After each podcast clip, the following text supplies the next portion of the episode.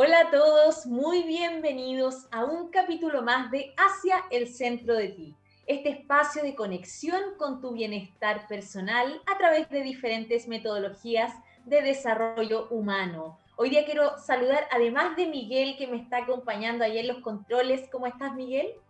Hola, hola, ¿cómo estás? Muy bien, muchas gracias. Contenta no solamente porque, bueno, hoy día martes, un día más de programa, sino que también porque hoy día es el día del coach. Así que quiero saludar a todos los coaches que pueden estar conectados, todos los coaches que día a día prestan ahí sus servicios de ayuda, de guía a diferentes personas. Y bueno, al yo ser coach también, hoy día quiero celebrar y quiero celebrar ofreciendo un tremendo regalo, Miguel. Nunca lo había hecho en el programa, pero amerita que lo haga. Cuidado, No, no, no, pienses mal. Ah, Como es el día del coach, y yo soy coach también, quiero eh, regalar, el, no el día de hoy, lo voy a regalar la próxima semana, eh, un proceso de coaching que consta de cuatro sesiones de coaching, ¿ok? Pero ¿cómo participar de esto? Porque va a ser un sorteo. Vamos a hacer un sorteo el próximo programa, el próximo martes. Entonces, si tú quieres participar, tienes que hacer lo siguiente.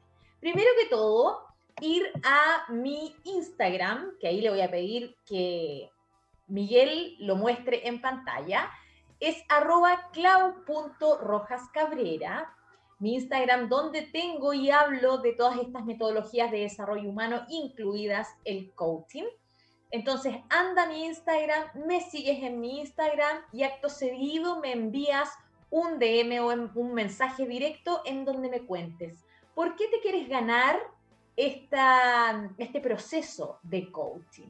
Y yo entre todas las personas que me escriban un mensaje directo y me pongan ahí seguir en mi Instagram, entonces el próximo programa, próximo martes, voy a sortear este proceso de coaching que consta de cuatro sesiones. ¿Qué te parece, Miguel?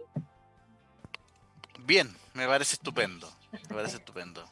Muy bien. bueno, tú también puedes participar. Muy, muy generosa tú, ¿eh? muy generosa.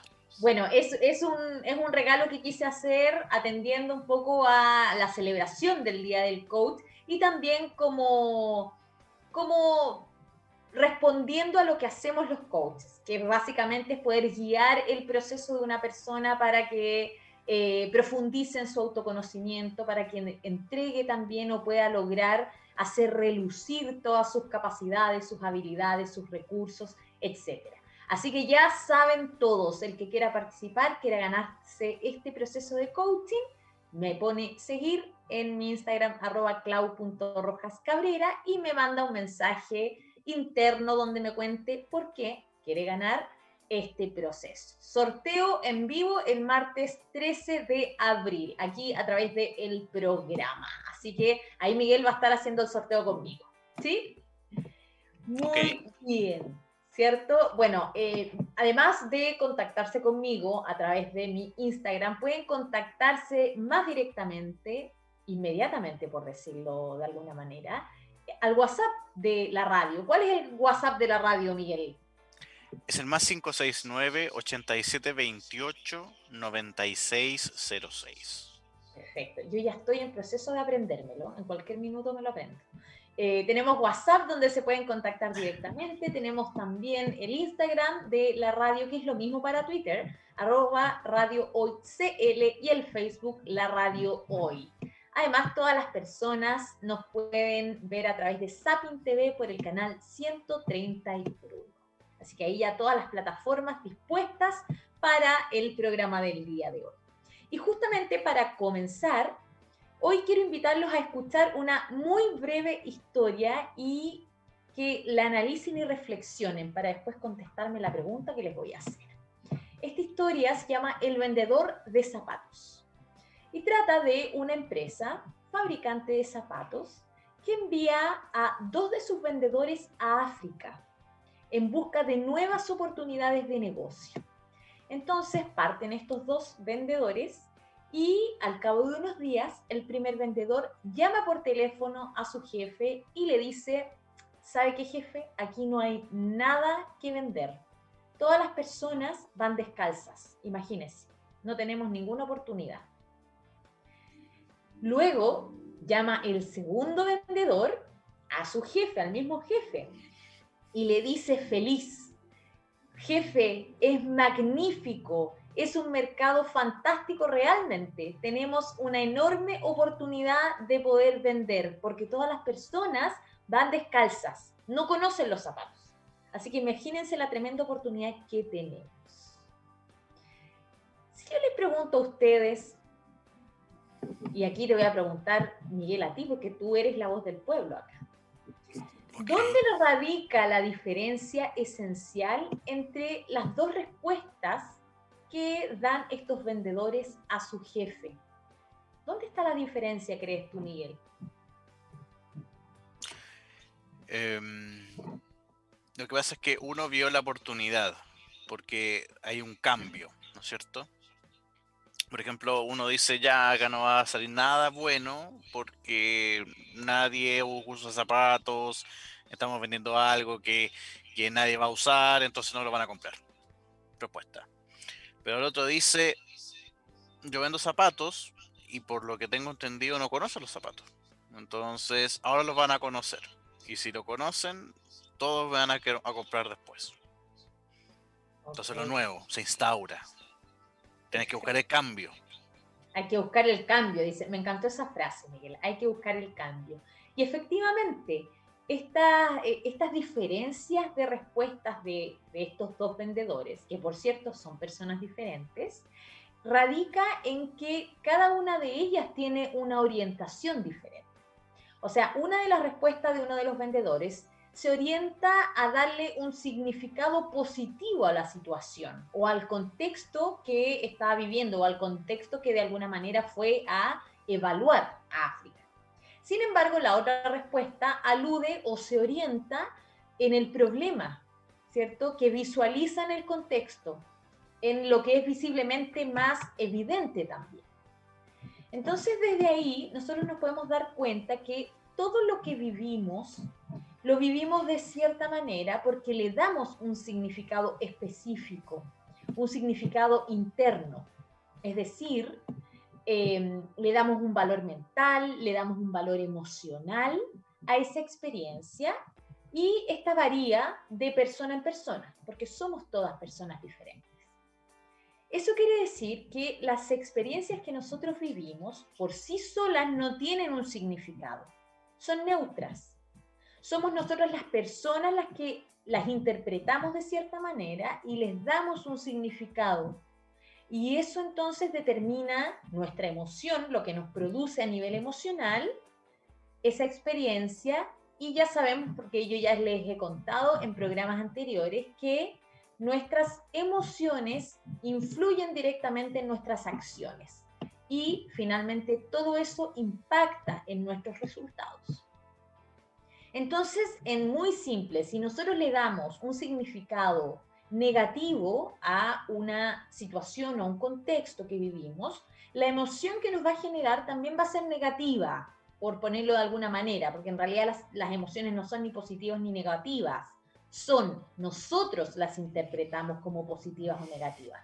Entonces, si, bueno, le damos ese, ese significado negativo a una experiencia, nos va a generar una emoción poco útil, que la podemos percibir como negativa. Por lo tanto, los resultados que eh, obtendremos de ahí van a ser resultados negativos o resultados que no nos gusten.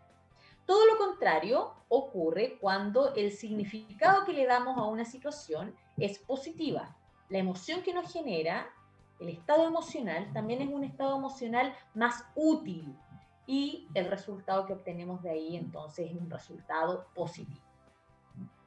Nosotros en programación neurolingüística y en coaching, ya que hoy día es el día del coach, eh, en el coaching también, a este elemento, a esto que yo les acabo de explicar, se le llama resignificación, que se refiere a darle otro sentido u otro significado a las experiencias o a las situaciones que nosotros vivimos, eh, algo así como plantearse una nueva realidad, o ver bajo otra perspectiva lo que está sucediendo para poder darle otro sentido que nos sirva mucho más, que nos lleve a emociones más útiles. Y fíjense que no digo cambiar la situación a una situación positiva, porque las situaciones son hechos. Y en efecto nosotros los hechos no los podemos cambiar. Lo que sí podemos cambiar es la manera en que nosotros estamos mirando esos hechos, desde qué perspectiva los estamos observando y los estamos viviendo. Entonces todo ello finalmente nos permite escoger, mirarlo desde un punto de vista que sí sea más útil y que nos produzca una emoción que nos traiga bienestar. Eso es la resignificación. ¿Y por qué es tan importante? Porque nuestro cerebro, que ya también lo hemos hablado en otras ocasiones, que es tan tan inteligente, bueno, nuestro cerebro actúa asociando ideas.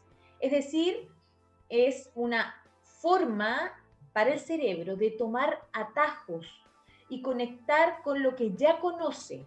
O sea, esa, tiene conexiones neuronales, tiene puentes o caminos ya hechos, todos tenemos hechos en nuestra cabeza. Entonces, frente a una situación, vamos y conectamos con esos caminos que nuestro cerebro ya tiene hechos, identificados, y eso le ayuda al cerebro a em, ahorrar energía. Por lo tanto, si nosotros, por ejemplo, hemos vivido una situación que nos ha marcado en el pasado, eso nos, nos puede condicionar en el futuro. Si nosotros efectivamente la relacionamos em, con lo que esto que pasó en el pasado lo relacionamos con el presente. Eh, y lo vivimos de la misma manera que lo vivimos en el pasado, por ejemplo. Lo miramos desde el mismo punto de vista que lo vivimos en el pasado. Por lo tanto, nos genera la, las mismas emociones que nos llevan a las mismas conductas y al mismo resultado que ya vivimos en el pasado. Por eso condiciona también nuestro futuro. ¿Ok? Por eso es súper importante revisar, por ejemplo, nuestras creencias o estos patrones mentales que tenemos cada uno de nosotros, todos, ¿verdad? Y practicar nuevas posibilidades em, a través de la resignificación. O sea, de, bueno, cómo yo me abro para mirar una situación desde otro punto de vista que me genere una emoción más útil que la que me está generando. Por ejemplo, eh, si nosotros, alguien tuvo un problema con el jefe, por ejemplo, en el trabajo. Y tiene un problema con el jefe en donde no, el siente que el jefe finalmente no lo escucha eh, y que no lo toma en cuenta. Bueno, si yo resignifico esa situación, o sea, si yo estoy viéndola desde el primer punto de vista, que es, bueno, mi jefe no me escucha, mi jefe no me respeta, mi jefe no, no, no le interesa mi trabajo, no me quiere tener aquí en el trabajo. Me tiene mala, me tiene mala. Me tiene mala. Igual que la profe en el colegio, me tiene mala la profe. me tiene mala la profe también. Evidentemente eso me va a generar sensaciones o emociones de malestar. Me voy a sentir mal, me va a angustiar, eh, me va a estresar probablemente y eso no me va a llevar a un buen resultado. O sea, desde ahí mis conductas van a ser desde el estrés, desde la angustia, etcétera probablemente los resultados que obtenga de ahí no van a ser los mejores. Sin embargo, si yo resignifico esa situación, bueno, ¿desde qué otro punto de vista la puedo mirar que me sirva más? El hecho es que mi jefe no me está escuchando en las reuniones, no me está dando, por ejemplo, eh, unas tareas más desafiantes y yo lo percibo como que no me quiere en el equipo. Sin embargo, si yo empiezo a mirarlo desde otro punto de vista, digo, bueno, ok, a lo mejor yo tengo una posibilidad de, primero, desarrollar mejor mi comunicación para poder comunicarme de otra forma con mi jefe y para poder captar su atención. Entonces, ok, voy a, voy a por ejemplo, desarrollar mejor mi comunicación. O a lo mejor mi jefe eh, quiere desafiarme a que yo haga cosas diferentes y por eso tal vez tiene esta actitud conmigo voy a ir a presentarle algún proyecto diferente, voy a sorprenderlo. Entonces, ya mirando la situación, la misma situación, desde otro punto de vista, me hace sentir diferente también. Que diga, mi jefe a lo mejor me está desafiando con esto, me motiva, me da energía, me enfoca en un objetivo y a lo mejor me moviliza también a trabajar mejor. Y eso me va a hacer sentir eh, tal vez más em, energizada o más contenta. O sea, van a cambiar mis emociones. ¿sí? Para eso sirve la resignificación. Y bueno, ¿cómo finalmente yo puedo darle un nuevo significado a una situación? Primero, respetando todo lo que sucedió y entendiendo que los hechos no los puedo cambiar. ¿Sí? Pero lo que sí puedo cambiar es mi manera de mirar esa situación. ¿Cómo? Extrayendo el aprendizaje, por ejemplo, de la situación, de eso tan malo que me pasó. Bueno, ¿qué aprendí de esto? Y esto es algo que se hace mucho, de hecho, en coaching, en PNL, en las sesiones. Eh, se pregunta, ¿qué aprendiste de esa situación que viviste? Porque siempre hay algún aprendizaje de todo lo que vivimos, por más malo que pueda ser. Entonces, extrayendo los aprendizajes o esa lección de vida, que se le llama también, que nos deja la situación y no quedándonos con la experiencia negativa o no quedándonos pegados con, bueno, no, es que la verdad es que mi jefe no, o mi profesora no me tiene buena, eh, quiere que a mí me vaya mal, porque eso no me va a servir. Entonces, si yo hago lo contrario, extraigo el aprendizaje, ¿qué me deja esa situación de bueno? Entonces voy a lograr conectar con una emoción diferente, que sea más positiva o que sea más útil finalmente. ¿Sí? O sea, mirar las situaciones con una actitud diferente, eh, nosotros también aprendemos. Y nuestro cerebro inmediatamente se pone en modo solución y no en modo queja. Porque eso es lo que pasa finalmente con nuestro cerebro. Cuando nosotros estamos mirando las cosas desde el punto de vista de la víctima, nuestro cerebro está en modo, en modo queja y no nos permite salir de ahí. ¿Por qué? Porque significa que el cerebro no tiene que buscar más alternativas para poder mirar o enfrentar una situación de otra manera. Entonces se queda en la zona de confort, por decirlo de alguna manera, y no nos permite avanzar. ¿Sí? Entonces, si nosotros resignificamos las situaciones, nos permite salir de ese modo queja y, por cierto, aprender y empezar a hacer también nuevas conexiones neuronales. Y esta es una forma súper útil para poder empoderarnos cada uno de nosotros y para poder también orientarnos hacia el futuro. O sea, orientarnos al cómo sí queremos estar o lo que sí queremos lograr versus quedarnos pegados en el problema o en un estado actual que no nos sirva o que no nos guste. Evidentemente, hay algunas experiencias que pueden ser mucho más difíciles que otras eh, y que a lo mejor resignificarlas, no solo resignificarlas no va a bastar, ¿verdad?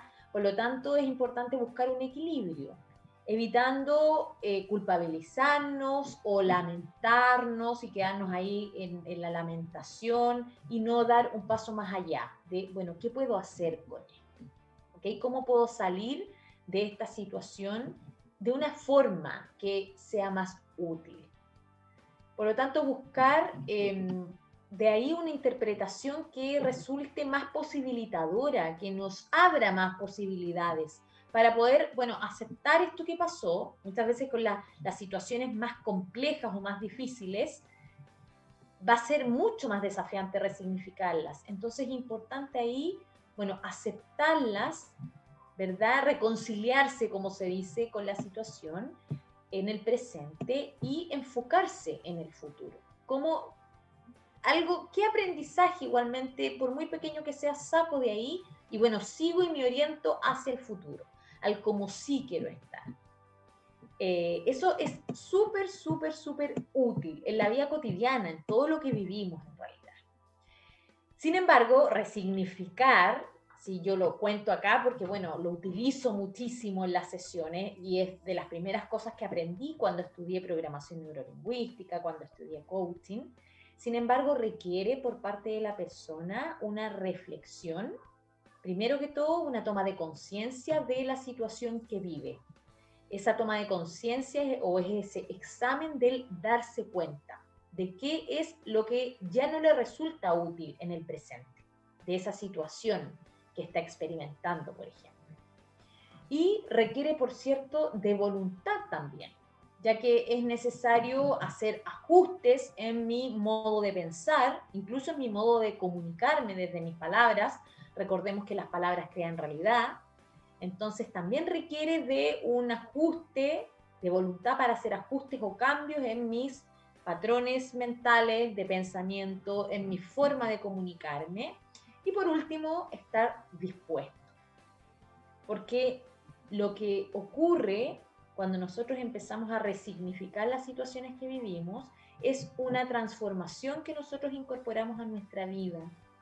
¿sí? Empezamos a ver los aprendizajes versus los problemas.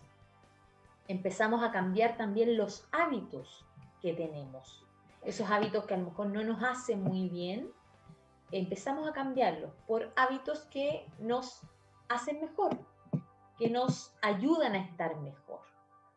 Entonces, resignificar nos ofrece la oportunidad de establecer vínculos mucho más sanos eh, con en las relaciones humanas, por ejemplo, las relaciones afectivas, para encontrar algo que me sirva de cada situación que vivo con un otro, porque vivimos en sociedad, entonces estamos en constante conexión con otras personas. Bueno, si yo empiezo a mirar las relaciones que tengo desde otro punto de vista, las situaciones que vivo con la gente que me rodea, comienzo a resignificarlas, también voy a empezar a sanar ciertos vínculos que a lo mejor hasta ahora me están haciendo mal. ¿Qué más nos permite? Cambiar, por cierto, el significado que le dimos a un hecho concreto. La profesora me tiene mala, que ahí comentó Miguel. La profesora me tiene mala. Bueno, ¿desde qué otro punto de vista puedo mirar esa situación? Me puso un 1. Ok, ¿desde qué otro punto de vista puedo mirarla? Aparte de la profesora me tiene mala. Otro que sea más eh, posibilitador para mí, que me haga sentir mejor que ese. Por eso requiere de reflexión el resignificar. Y ahí cada uno sabe qué es lo que le sirve más. Y eh, lo importante es que en esa resignificación, eh, nuestro ser, nuestra persona, ¿verdad? Quede con una impresión o una sensación mucho más positiva de la situación. De esa manera entonces nosotros podemos reinterpretar los problemas o encontrar soluciones a situaciones que muchas veces encontramos que son muy malas o que nos han hecho muy mal y que pueden convertirse en algo muy positivo. ¿Sí? Por ejemplo, y esto yo lo escuché un montón el año pasado, sobre todo cuando empezó la pandemia, el tema de los emprendedores, de hecho.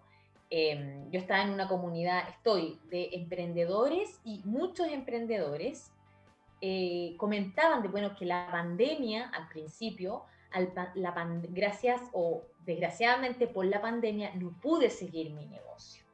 Y resulta que al cabo de un tiempo de reflexionar, de también rebuscársela, porque, bueno, no podíamos dejar de trabajar porque existía la pandemia, entonces después de reflexionar, de rebuscársela, eh, empecé a escuchar eh, reflexiones del tipo, bueno, gracias a la pandemia yo fui capaz de eh, renacer de la ceniza, fui capaz de darle una vuelta a mi negocio y ahora enfocarlo desde otro punto de vista, fui capaz de poder captar realmente las necesidades que tenían mis, clientes, por ejemplo. O sea, hay una resignificación importante ahí. Frente a la situación que vivimos, al contexto que ninguno de nosotros puede cambiar, muchas personas empezaron a resignificarlo. ¿Ok? ¿En qué me ayuda esto a mí? ¿Cuál es esta parte positiva que eh, me ha hecho ver la pandemia? Yo también, yo hice una resignificación muy importante, de hecho, cuando empezó la pandemia, porque yo me dedicaba a hacer terapia de PNL, de hipnosis, sesiones de coaching, solamente de manera presencial. Y cuando empezó esto dije, no voy a poder hacer más sesiones porque de manera virtual no funcionan las sesiones.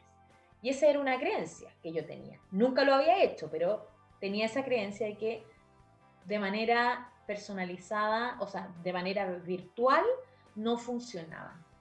Y después de reflexionar mucho, de darme vueltas en la cabeza, bueno, ¿cómo sigo trabajando? Resignifiqué esa situación y me di cuenta que lo importante, o sea, que para empezar, gracias a la pandemia, estaba haciendo muchas más sesiones, muchas más terapias y que finalmente el éxito, por decirlo de alguna manera, de la sesión dependía de la conexión que yo tuviera con el paciente o con la persona, independiente que estuviera eh, frente a frente, de manera personalizada o frente a una pantalla.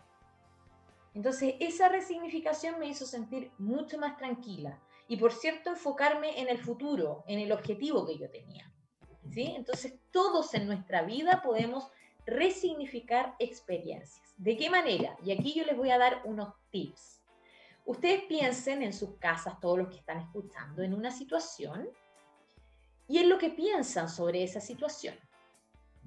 ¿Sí? Ahí tráiganla a la mente y pregúntense, si les resulta útil pensar de esa manera que piensan respecto a la situación. Primero que todo, ¿me resulta útil pensar de esta manera respecto a esta situación? ¿Me hace sentir bien esta manera en que estoy pensando de la situación? Si la respuesta a esas preguntas es no, entonces yo los animo a que busquen resignificarlas haciéndose algunas preguntas como las siguientes. Por ejemplo, y ahí tomen nota, que son preguntas muy útiles. ¿Qué aspectos positivos descubriste en ti gracias a esa situación? Más que de la situación en sí, pero ¿qué pudiste ver de positivo en ti gracias a esa situación que viviste? Y escríbanlo, escribirlo hace muy bien también, porque nos ayuda a verlo desde otros puntos de vista. Otra pregunta, ¿qué oportunidades eh, aparecieron a raíz de aquella situación que viviste o que estás viviendo? Otra pregunta, ¿qué te permitió aprender esa situación? Súper importante esa pregunta. Siempre tenemos aprendizaje. Otra pregunta, ¿cuál es tú, y está súper importante, cuál es tu predisposición a buscar un aspecto positivo en la situación.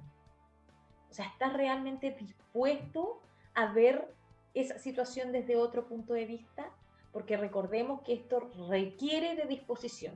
Si no hay disposición, no vas a poder contestar de manera útil las otras preguntas que te comparto.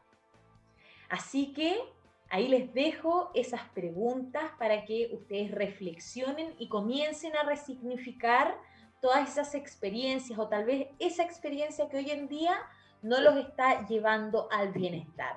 Así como lo hizo este personaje, que a mí, bueno, me encanta su historia, que es Víctor Frank, que es un neurólogo, bueno, psiquiatra sobreviviente del holocausto y que, imagínense, sobreviviente del holocausto, tremenda situación que él no podía cambiar.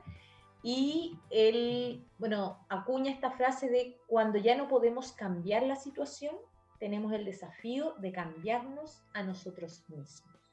Y eso es lo que, es lo que nos ofrece la resignificación.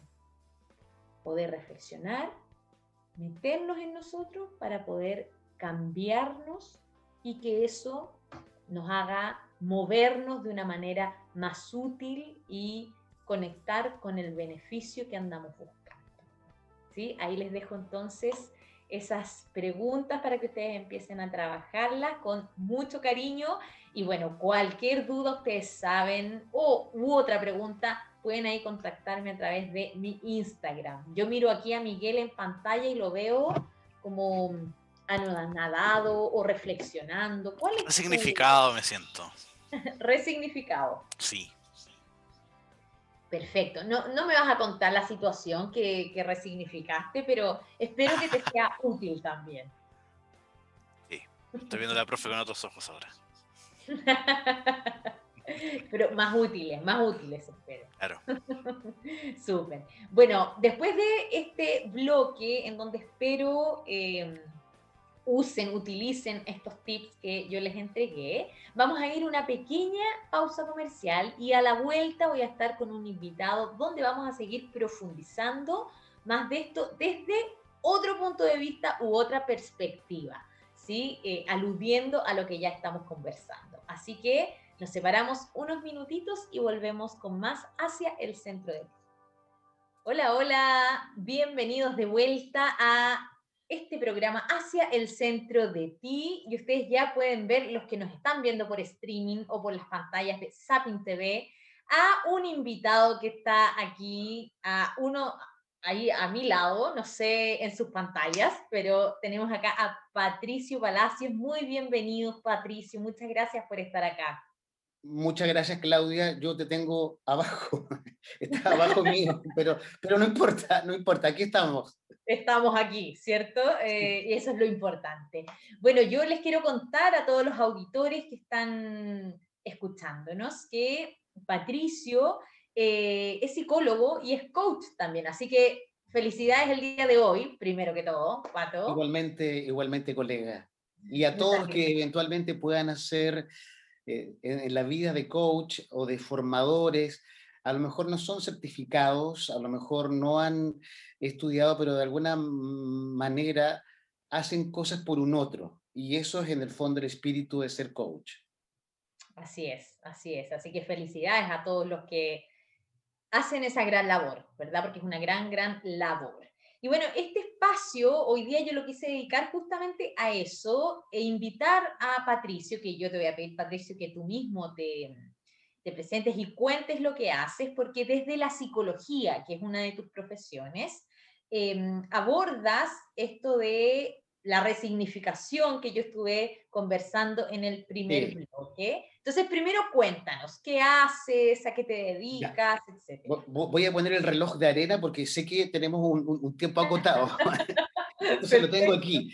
Mira, yo no sé si a la gente le interesa saber, pero yo me dedico al mundo de la capacitación, al mundo del coaching ejecutivo y soy conferencista de, o doy charlas de motivación, eso lo he hecho en los últimos 7, 8 años y trabajo en toda Latinoamérica, menos en Venezuela. No he estado en Venezuela y la verdad es que tomando tus palabras y resignificando, la pandemia para mí también ha sido una oportunidad en varios aspectos, laboral fundamentalmente, porque la pandemia con la virtualidad no tiene fronteras. Entonces se derribó un primer gran paradigma o una primera creencia que me ha permitido trabajar, ampliar eh, opciones laborales, pero también eh, yo estaba devastado hace un año. Digo, para que entremos en materia, yo hace un año, con todo suspendido, marzo, abril, eh, soy director de una OTEC, socio, entonces había inversión, no, de, muerte. ¿Y qué hacíamos? Era un sueño dedicarme, yo trabajo en lo que me gusta, a mí me gusta hablar en público, me gusta educar a los adultos, me gusta formar, me, me, gusta. Y, y, concilio mis dos, mis dos profesiones, que es el mundo del teatro y el mundo de la psicología y el mundo del coaching. Entonces, ¿cómo resignificábamos eso? Y sin duda, una parte importante, cuando alguien tiene un dolor, cuando alguien tiene un problema, tiene que vivir ese dolor. Eso es parte normal de cualquier modelo psicológico o cualquier enfoque terapéutico, es vivir el dolor. Lo peor que podemos hacer mm. es hacer de cuentas que no nos ha pasado nada. Que terminé con mi novia. Claro, no, no, no, no, no me pasó nada. No, la pandemia no me afecta. No, no, no, no, no me entran balas. Murió mi papá, no, no importa, yo estoy bien, yo estoy bien, yo debo resistir, yo debo resistir, yo soy el fuerte de la familia. Ese rol que nos asignamos o nos asignan es muy nocivo cuando estamos en procesos o periodos de trauma, como lo es una muerte, como lo es una pérdida en general, o como lo es una pandemia. Por lo tanto, es muy normal vivir ese proceso. Wow, esto es una pandemia, esto no es cualquier cosa, es una pandemia que no me pasa solo a mí. Claro.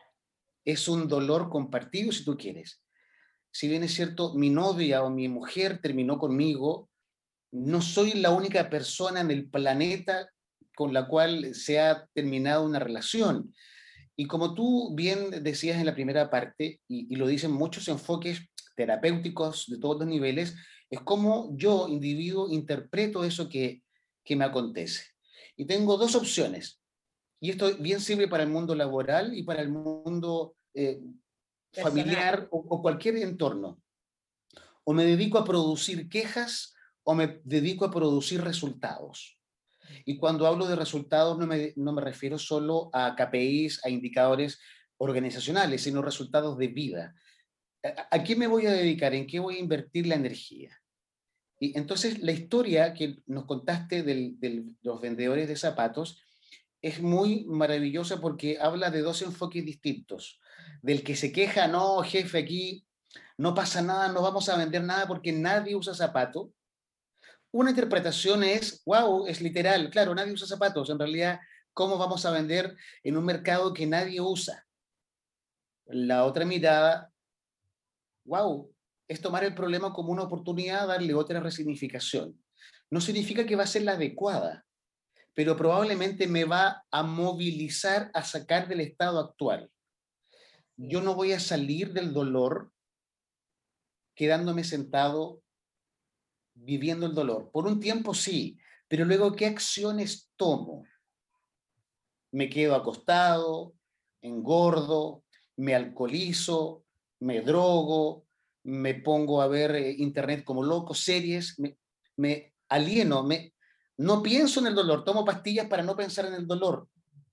Entonces, un, un aspecto importante en todo orden de cosas es entrar en el dolor no hacerle el quite a eso que tenemos que resignificar, porque para poder resignificarlo, debo pasar por el fuego, diría Osho, por el fuego del dolor, de la pena, de la tristeza, del problema. Tengo un problema, me ha pasado esto, ¿qué siento?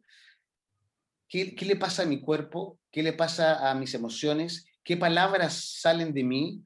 ¿Salen puras quejas? ¿Sale pura mierda? qué palabras salen? Eh, ¿Te fijas? Son, eh, esa es una manera. y, Y, desde la psicología positiva que, que, tú mencionabas, primero me gustaría definir brevemente lo que es psicología positiva. La, la, la, psicología positiva es un, una escuela, un modelo, un enfoque de este siglo, del año del siglo XXI, en donde Martín Seligman y otro nombre, apellido impronunciable, crearon la, psicología positiva, que mucha gente ha malinterpretado y así asocia a globos, a pasarlo bien en las empresas, la psicología positiva, ¡uh! hagamos ejercicios, bailemos, zumba, eso no es psicología positiva, eso es zumba, eso es globos. Y aquí viene una distinción importante, y Claudia y, y, cualquiera, y Miguel y cualquiera de los invitados pueden interrumpir cuando, cuando lo estimen conveniente. La psicología paradigmáticamente ha puesto el foco siempre en lo dañino del ser humano, en lo patológico, en lo malo que nos acontece, en el, dolor, en el dolor. Mm. Y la psicología positiva no es que le haga el quite a aquello, toma el dolor, pero se focaliza en las fortalezas y atributos que todos tenemos. Y si no me creen, ustedes mismos pueden revisar, podemos revisar nuestros problemas pasados, traumas, dolores, deudas, lo que hayamos tenido y qué habilidades tuvimos que nos ayudaron a abordar la situación o a salir de ahí. Y, en ese ámbito hay cuatro, cuatro, cuatro factores esenciales. Hay un quinto, pero Martín Seligman habla de cuatro, pero como la psicología positiva también va evolucionando, yo soy de los que me adhiero al quinto que voy a agregar al final. En la primera dimensión... Antes, antes de eso, Patricio, porque eso, eso yo quiero justamente que lo profundicemos, pero lo profundicemos con eh, una, una situación que, que, que, tenemos acá en vivo y en directo, no es de un auditor, es nada más y nada menos que eh, del productor de la radio, Panchito, que me acompañaba en cada programa en vivo. Pero yo nunca lo he visto en los programas. Nunca, no, porque yo he visto el canal. Ah, y ahora va a seguir sin aparecer. escuchándonos. Tampoco me verás, Patricio. Ah, hola Francisco. Tampoco me verás, yo soy como Dios. a ver, atención, ojo, ojo Francisco, te estoy mirando.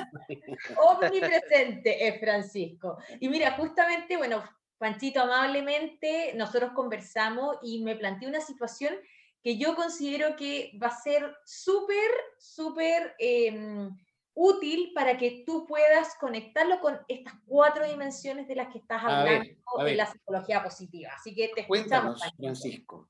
Mira, dentro de todo lo que escuché, obviamente también escuché el primer bloque con, con Claudia, que estuve como siempre muy, muy conectado y aprendiendo mucho, em, y haciendo justamente sentido a todo lo que ella decía en su, en su, en su narrativa. Con respecto a esta resignificación, a mí me pasó mucho con, con este tema de la pandemia también, partiendo desde mi lado personal, este, esta resignificación de darle vuelta la mano a, la pandemia, a esta situación tan compleja que se vivió en algún momento.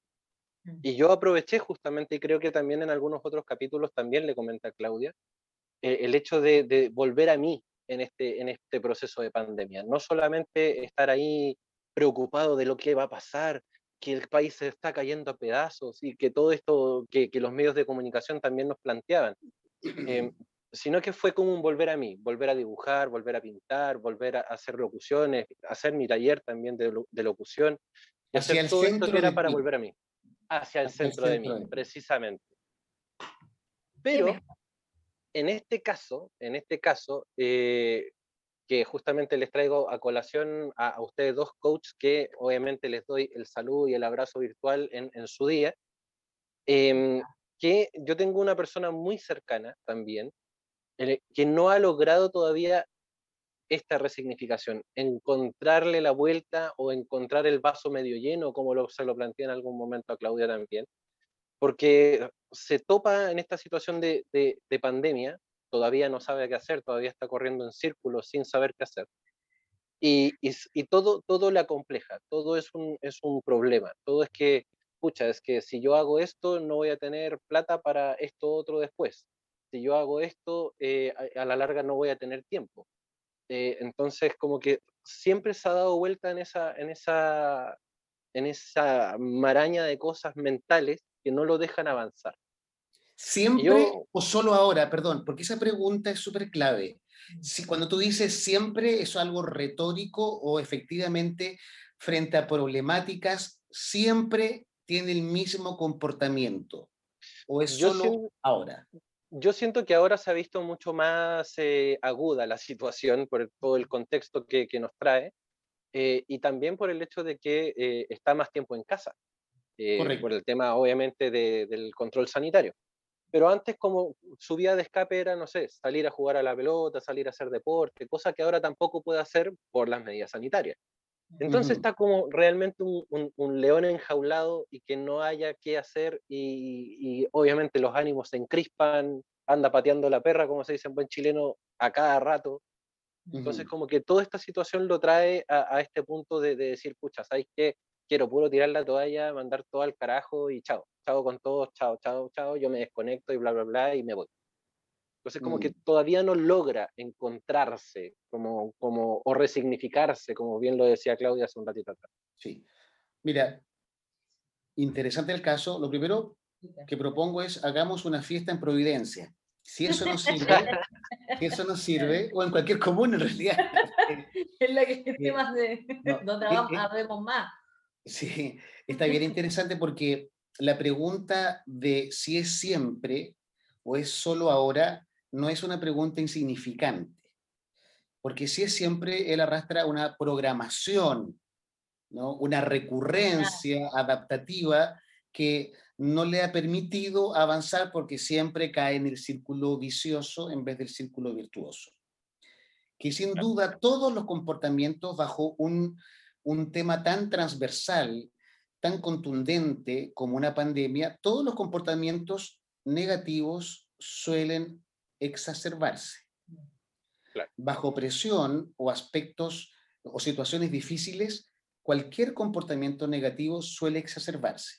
Si yo soy enojón, la pandemia o, o, alguna situación X me va a hacer más enojón, porque ya estoy programado, incluso ya tengo las redes neuronales del enojo. Como diría Miguel Ruiz, médico mexicano, la maestría del amor y los, cuatro acuerdos, sus textos, él diría, ya es un maestro del enojo. Si tú eres celoso, celosa y cualquier cosa te cela, eres una maestra o un maestro de los celos. ¿Por qué es tan fácil ser maestro de emociones negativas y nos cuesta tanto ser maestros del amor? Maestros de la solidaridad, maestros de la empatía. ¿Se dan cuenta que no cuesta nada enojarse o que alguna situación nos saque del centro, pero a veces nos cuesta tanto pedir perdón o perdonar, o incluso decir te amo, o cómo, cómo, qué decir cuando nos dicen te amo? A veces hay gente que se paraliza. Entonces, ese, aspecto es muy interesante, Francisco. Ahora, desde la psicología positiva hay cuatro dimensiones que podrían ayudar, no sé si en el caso particular, pero que te puede permitir detectar el por qué se comporta como se comporta esta persona. Primero, la psicología positiva plantea cinco, cinco factores. El primero es la resiliencia. La resiliencia probablemente es un concepto que algunos ubican, pero la resiliencia es tener la capacidad de resolver los problemas, de salir adelante, de sobreponerse frente a los problemas. Viene de la metalurgia, del acero. ¿Por qué? Porque el acero, eh, eh, eh, cuando se dobla nuestros edificios sísmicos, el acero de los edificios, todas esas barras que hemos visto, se doblan. Tiene esa capacidad incluso de, de encorvarse, pero vuelve a su estado original, queda paradito. Como de aquí, ese modelo ese modelo siderúrgico eh, o industrial lo toma la psicología y habla de la resiliencia. Eso es ser resilientes, sobreponernos. Si estamos aquí, si estamos vivos, es porque todos los que aquí estamos, conscientes o no, somos resilientes. Claro, la gracia es que seamos conscientes de nuestras fortalezas, porque si no nos hemos dado cuenta, yo no sé que tengo fortalezas que me pueden ayudar a sobrellevar de mejor manera la pandemia, por ejemplo, o el problema que fuere. Ese es el, el número uno. Dos, el optimismo. Cuando esta persona dice, no, es que me va a ir mal, es que ¿qué saco? Porque lo caricaturizo así, ¿qué saco con levantarme si me tengo que acostar? o sea, todos los Hay mucha gente que, que la pandemia lo, lo decía. O sea, lo... Correcto. Sí. Eh, entonces, ese optimismo, ¿cómo debe ser entendido? No como la ausencia de problemas, esos pensamientos mágicos, esos pensar que la vida no tiene problemas, la vida le lleva problemas. Entonces, el optimismo, ¿cómo lo entiende la psicología positiva? No como la ausencia de problemas, sino cómo revertimos situaciones, cómo nosotros echamos a andar acciones que nos hacen cambiar el escenario primitivo, el escenario que me aqueja. ¿Qué acciones tomo? ¿Tomo acciones o me quedo en la queja? Eso es el optimismo. No es el humor, no es la alegría. Esos son nutrientes del optimismo, pero no es el optimismo. Tercero, la esperanza. La esperanza, ¿qué, qué, palabra más a veces vilipendiada o a veces tan devaluada? No, hay que tener esperanza. Es que hay que tener esperanza hay que tener la esperanza que vamos a poder, que va a pasar, que la pandemia va a pasar, que la vacuna va a ser buena. Al principio teníamos la esperanza que íbamos a tener vacuna y muchos decíamos, no, esto va a tardar mucho. Yo, yo, por ejemplo, yo, Pato Palacios, decía, no creo, este gobierno nos está engañando, una vez más, me hago cargo de mis palabras, o la vacuna se va a demorar por tal y tal razón. Y llegó la vacuna. Y, aquí estamos la esperanza. No debemos perderla nunca. Y el último concepto, eh, antes de agregar el quinto, es la autoeficacia. La autoeficacia lo quiero explicar en términos muy pedestres, muy cotidianos. La autoeficacia es la atribución que hacemos los individuos de pensar que lo que hacemos lo vamos a hacer bien, de que me va a resultar, y se mezcla con el optimismo. Yo, es creerse el cuento. Si me meto en este proyecto es porque me va a ir bien porque creo en el proyecto. Si no, no se mete en el proyecto. Si usted quiere hacer Uber, pero ya sale a manejar pensando que le va a ir mal, mejor no haga Uber, no, no, no se desgaste, no gaste su auto. ¿Y cuál es el quinto que ha ido adquiriendo mayor relevancia en todo orden de cosas? El aprendizaje, la capacidad de aprender rápidamente. Hoy la tecnología y el tema generacional se hace, y la pandemia que lo ha acelerado, todo lo que es transformación digital, inteligencia artificial, todo esto lo ha acelerado. Quien no aprende de manera rápida va quedando en el camino. Si yo no aprendí de mis eh, errores pasados, es falta de aprendizaje de no traerlo al presente, que me permitió mejorar mi error pasado. Si yo no sé manejar un smartphone, ¿para qué tengo un smartphone? Pero es que ya no hay de los otros. Mm, entonces aprendo o me quedo abajo. Eso sería como para, para, para, para, muy resumidamente, son factores que, pueden, que nos pueden eh, ayudar. y quiero culminar la idea con una frase de un filósofo alemán impronunciable para mí. Que Dios me dé la serenidad para aceptar las cosas que no puedo cambiar, la valentía para cambiar lo que sí puedo y la sabiduría para comprender la diferencia. Esa es la plegaria de la serenidad, es mucho más larga em, y Dios puede ser cualquier cosa, no es el Dios religioso, cristiano, apostólico. Es muy bonita esa frase, es casi una meditación. Sí. Qué, buen cierre a todo ese, mm, bueno, esa información que nos compartiste, que de verdad yo estaba ahí, yo, yo sé que Pancho también va a compartir esto conmigo, eh, estábamos en trance escuchándote, porque finalmente, y gracias a lo que nos compartió Pancho como, como situación, se hace extensivo a la mayoría de las personas que nos está escuchando. O sea, cómo somos capaces de conectar con estos cuatro factores cuando hablamos de resiliencia, por ejemplo, cuando hablamos de aprendizaje, etcétera, para poder ir sacando lo mejor de, o esta, o esta visión que yo la conecto con la orientación de pensamiento, cuando hablamos de de, bueno, yo lo que voy a hacer, ya parto con el convencimiento de que lo voy a hacer bien, independiente de los obstáculos que se presenten. Y cómo entonces tomar conciencia de todo eso nos puede ayudar a surfear mejor estas situaciones que son difíciles, desafiantes, que no podemos cambiar afuera, pero que sí podemos hacer algo en nosotros para poder abordarlas de mejor manera, ¿verdad, Patricio? Así es. Eh, yo te, agradezco el tiempo. Estamos eh, casi concluyendo, me dice mi reloj de arena.